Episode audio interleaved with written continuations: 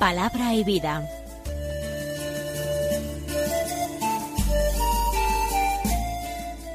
Con el padre Manuel Horta, desde Sevilla.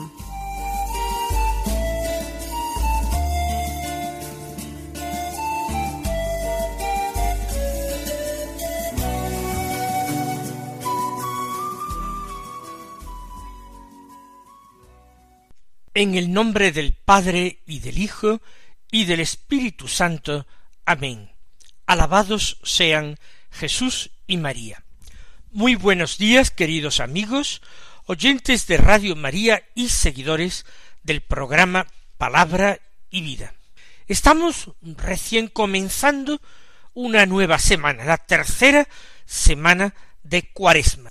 Ayer la comenzábamos de una forma festiva con la celebración del tercer domingo de Cuaresma. Es 21 de marzo. En apenas veinte días nosotros nos encontraremos en la Semana Santa. Vamos a ir concretando nuestros buenos propósitos cuaresmales. Vamos a ir elaborando aquellos puntos sobre los que tiene que centrarse la conversión que anhelamos. Ponemos de nuestra parte lo que es posible.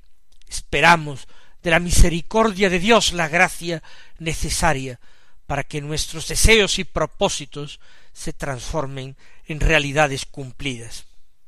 Vamos ahora, como cada día, a escuchar la palabra de Dios. Vamos a oír con atención y reverencia el Evangelio. Vamos a permitir que el Evangelio modele nuestras vidas. Aquello con lo que nosotros cada día nos relacionamos, aquello con lo que nos rozamos, eso es lo que nos va a ir cambiando poco a poco. Por eso no podemos dejar la escucha cotidiana de la palabra de Dios, porque queremos que sea el Evangelio que sea el Señor Jesucristo quien vaya dando su tono, su rasgo característico, su sabor propio a nuestra vida. Queremos recibir el buen olor de Cristo. El Evangelio que se proclama en la misa de hoy es un texto de San Lucas, del capítulo cuarto, los versículos veinticuatro al treinta, que dicen así Habiendo llegado Jesús a Nazaret, le dijo al pueblo en la sinagoga En verdad os digo que ningún profeta es aceptado en su pueblo. Puedo aseguraros que en Israel había muchas viudas en los días de Elías, cuando estuvo cerrado el cielo tres años y seis meses, y hubo una gran hambre en todo el país. Sin embargo, a ninguna de ellas fue enviado Elías, sino a una viuda de Sarepta en el territorio de Sidón. Y muchos leprosos había en Israel en tiempos del profeta Eliseo.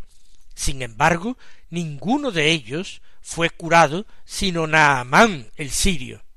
Al oír esto, todos en la sinagoga se pusieron furiosos y levantándose lo echaron fuera del pueblo y lo llevaron hasta un precipicio del monte sobre el que estaba edificado su pueblo, con intención de despeñarlo.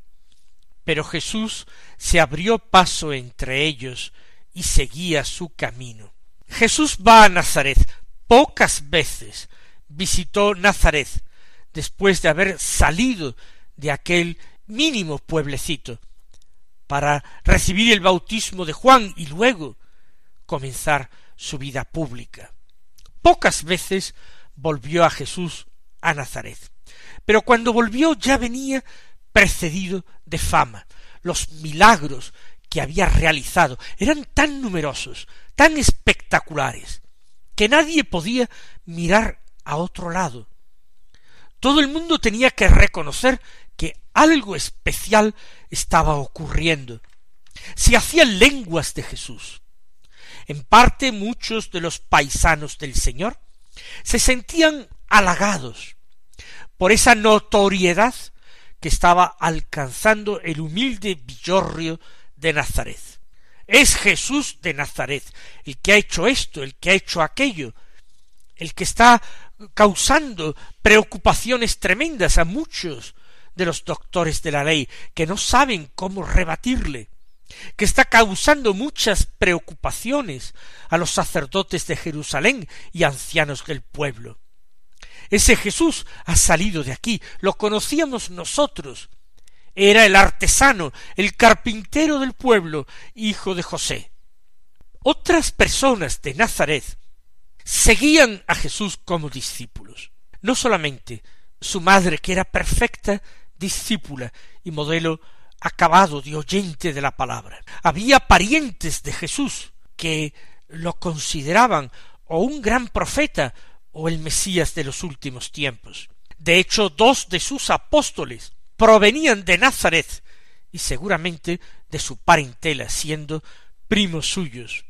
Estos eran Santiago, que nosotros llamamos el menor, Santiago el de José, y también Judas, Judas Tadeo o Judas de Santiago, lo que quiere decir tal vez que fuera hermano de este Santiago. Estos dos parece que con toda certeza eran nazarenos y parientes de Jesús. También había otros que le eran hostiles, que pensaban que no había que dar tanta importancia, que ellos conocían mejor que nadie a Jesús y nunca había hecho nada que llamara la atención en todos los años que había vivido en Nazaret.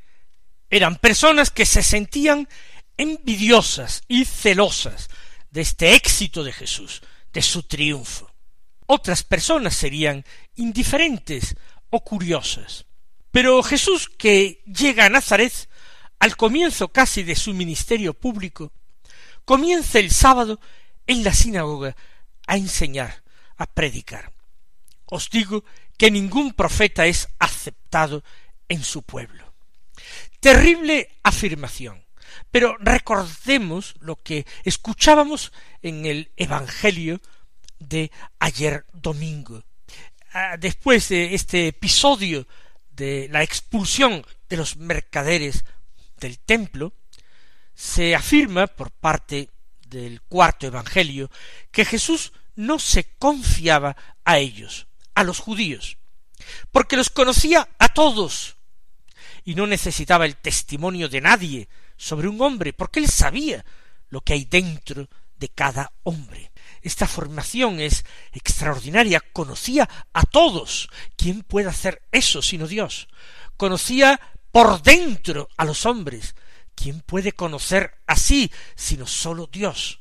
Él sabía lo que hay en el corazón de cada uno. Por eso no se confiaba con ellos, no se confiaba con los judíos. A pesar de esto, o quizás precisamente por esto, porque sabía lo que había en los corazones de los hombres, dijo que allí, en Nazaret, no iba a ser bien recibido.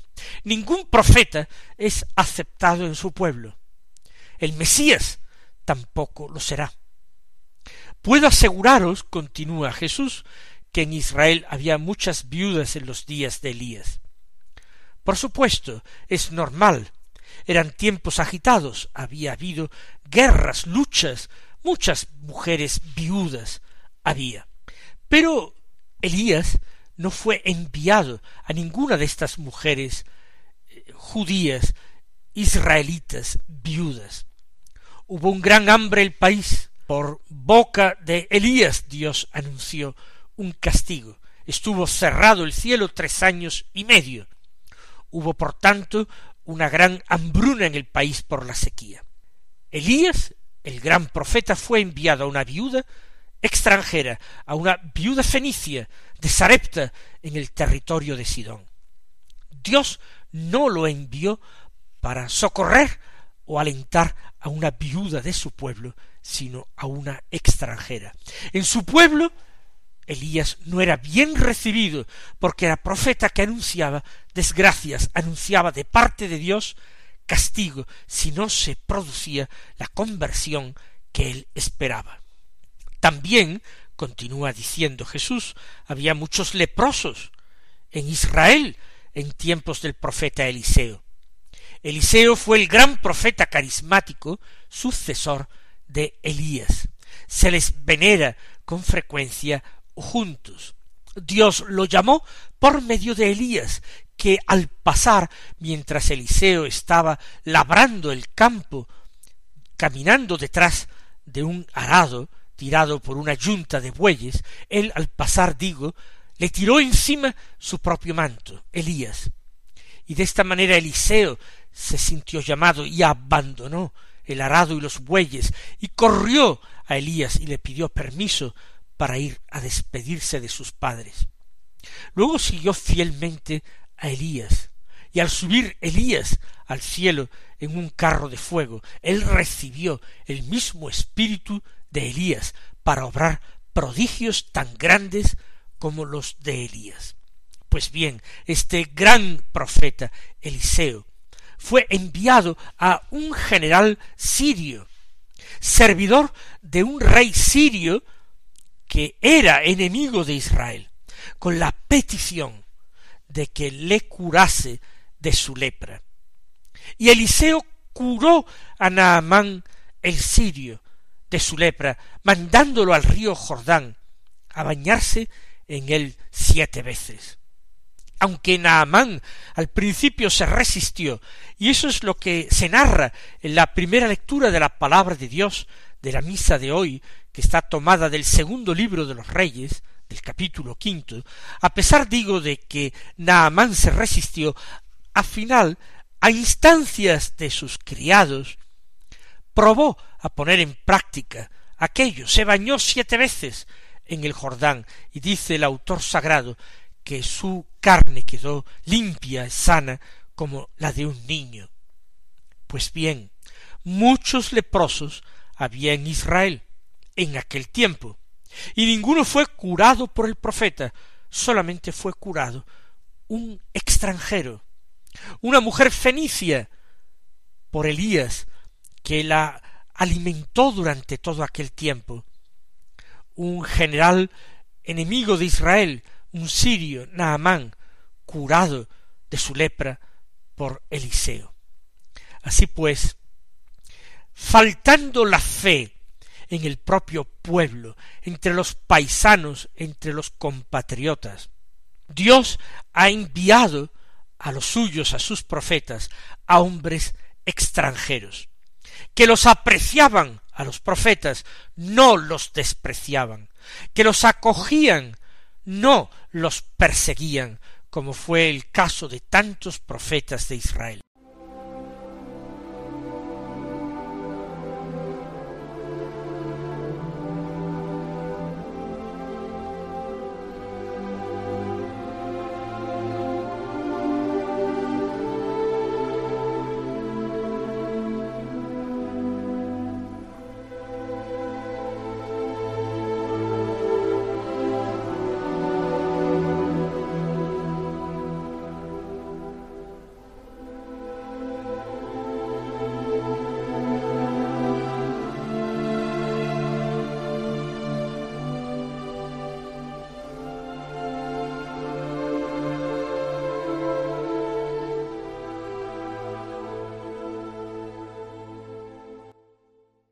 Cuando Jesús dijo en la sinagoga de Nazaret aquello, que Dios ha enviado profetas a los extranjeros y ha dejado de lado al pueblo santo de Israel, al pueblo elegido, en ocasiones aquellos se pusieron furiosos. Se dieron cuenta de que Jesús había descubierto sus corazones, sus corazones llenos de mezquindad, de envidia, de celos, de maldad, de mentira, de odio.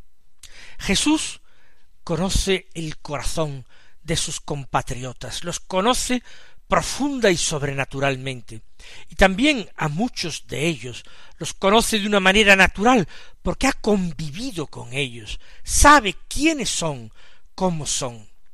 Por eso el Señor no espera nada de ellos. En sus pueblos ni Elías ni Eliseo cosecharon frutos de conversión. Fue más bien entre los paganos, no entre los suyos, que precisamente la cercanía y la familiaridad engendra a veces desprecio. Al oír esto todos se pusieron furiosos. Se llenaron de rabia los que estaban en la sinagoga. Es algo sorprendente. Se encuentran en la sinagoga para orar, para dar culto a Dios. La ley de Dios prohíbe el homicidio, condena los daños, las lesiones, los golpes, toda injusticia, y sin embargo ellos están dispuestos a cometer incluso un homicidio porque las palabras de Jesús les resultan insoportables. Todos en la sinagoga se pusieron furiosos y levantándose lo echaron fuera del pueblo. Es curioso, Jesús murió crucificado, condenado por el pueblo. Murió fuera de Jerusalén, porque no se consideraba la ciudad santa un lugar apropiado para morir un blasfemo y un pecador, como decían que era Jesús. Y ahora de su mismo pueblo lo expulsan. Pensemos en el inmaculado corazón de María su madre. Es posible que ella no se encontrara en la sinagoga. Sin embargo, ella se enteró enseguida de la noticia y de aquellos empujones que recibió su hijo siendo expulsado de su tierra. A Nazaret no regresó nunca más, al menos abiertamente, Jesús. Había ido al principio de su ministerio a celebrar unas bodas, a un banquete al que había sido invitado. Volvió en esta ocasión a predicar la palabra y a enseñar en la sinagoga de Nazaret. Nunca más regresó del sitio donde lo habían echado de manera tan destemplada y cruel. Lo echaron fuera del pueblo, y el evangelista San Lucas dice todos. No sabemos si es una forma de ponderar que fue la gran mayoría, o fueron realmente todos, no los del pueblo, pero sí los que se encontraran en aquel momento en la sinagoga. Todos se levantan, furiosos, lo echan fuera, pero no contentos con expulsarlo de entre ellos, lo llevan a un precipicio del monte sobre el que estaba edificado su pueblo, con intención de despeñarlo. No solamente les parece insoportable la presencia de Jesús en su pueblo por un instante más, no quieren que Jesús pase el resto del sábado allí, Jesús es tratado como un apestado, como un hombre maldito, contaminado e impuro. Cuanto más lejos esté, entonces mejor. Pero además de esto, planean planes homicidas contra él. Lo llevan, dice, hasta un precipicio del monte para despeñarlo. No les parece tolerable pisar la misma tierra que Jesús vivo pudiera pisar es insoportable su vista, son insoportables sus palabras. Es tremenda la acción diabólica en estos hombres.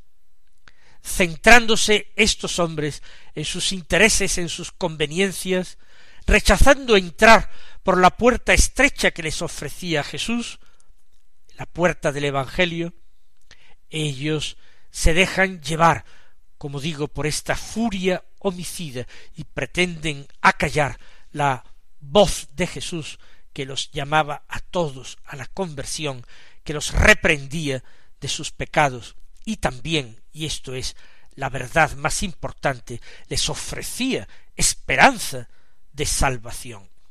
Hay comentaristas evangélicos. Yo he escuchado a algunos y he leído a otros que dicen que todo esto no es sino una elucubración del evangelista, que en nada de esto hay verdad histórica, que simplemente se trata de representar ese rechazo de Jesús que empieza desde muy pronto, y argumentan diciendo que en Nazaret no hay monte alguno, y no hay ni muchísimo menos precipicio, quizás solamente suaves colinas, y que por tanto esa descripción geográfica es sumamente incorrecta y es señal o sello de que no hay verdad histórica en este acontecimiento. Todo esto revela un atrevimiento extraordinario y en el fondo una gran ignorancia, a pesar de que quienes afirmen estas cosas sean doctores y maestros en la Iglesia. Porque si el evangelista San Lucas, en general tan bien informado y minucioso en muchas cosas, nos dice que fue llevado Jesús a un precipicio del monte, seguramente, aunque fuera un pequeño monte, una colina, tenía que haberle, y el precipicio podrían ser unas cuantas rocas de mayor tamaño que las usuales. Despeñar a Jesús consistiría en arrojarlo violentamente por encima de estas rocas grandes, quizás para que cayera desde una cierta altura en otras rocas y se quebrase los huesos o la cabeza o muriera o quedara mal herido al menos. Yo pienso que no tenemos argumentos suficientes para decir que todo este acontecimiento es una construcción o relato ideado, elaborado por la comunidad cristiana primitiva para transmitir una enseñanza sin que hubiera verdad histórica. La hubo, esto aconteció realmente. Lo llevaron, por tanto, al precipicio del monte sobre el que estaba edificado el pueblo, con intención de despeñarlo, una intención homicida, exagerada, lo que había dicho Jesús sería más agradable o más desagradable, pero no podemos decir que aquello fuera una blasfemia, que Dios se compadecía de los gentiles, que les enviaba también a ellos medios de salvación, que los atraía a la fe de su pueblo. Era algo cierto, aceptado por muchos profetas anteriores. Es lo que les molesta más que Jesús lo diga, se atribuye a sí mismo el carácter de gran profeta al nivel de Elías o de Eliseo. Y finalmente ocurrió, como nos relata San Lucas, que Jesús se abrió paso entre ellos y seguía su camino. Parece que se trata de algo que no es puramente natural. No sabemos si es un milagro que hizo a Jesús inasible para sus enemigos o invisible para sus enemigos, porque ellos tienen intenciones homicidas y son muchos todos contra él. Y sin embargo el Señor, con soberana libertad, como si aquello no fuera con él, se abre paso entre ellos y abandona el pueblo y sigue su camino. Nazaret ha tenido su oportunidad y la ha desperdiciado mis queridos hermanos, que nosotros no desperdiciemos las nuestras, nuestras propias oportunidades, que digamos ya un sí decidido al Señor, que nos convirtamos a Él de todo corazón. Que Él os colme de bendiciones y hasta mañana si Dios quiere.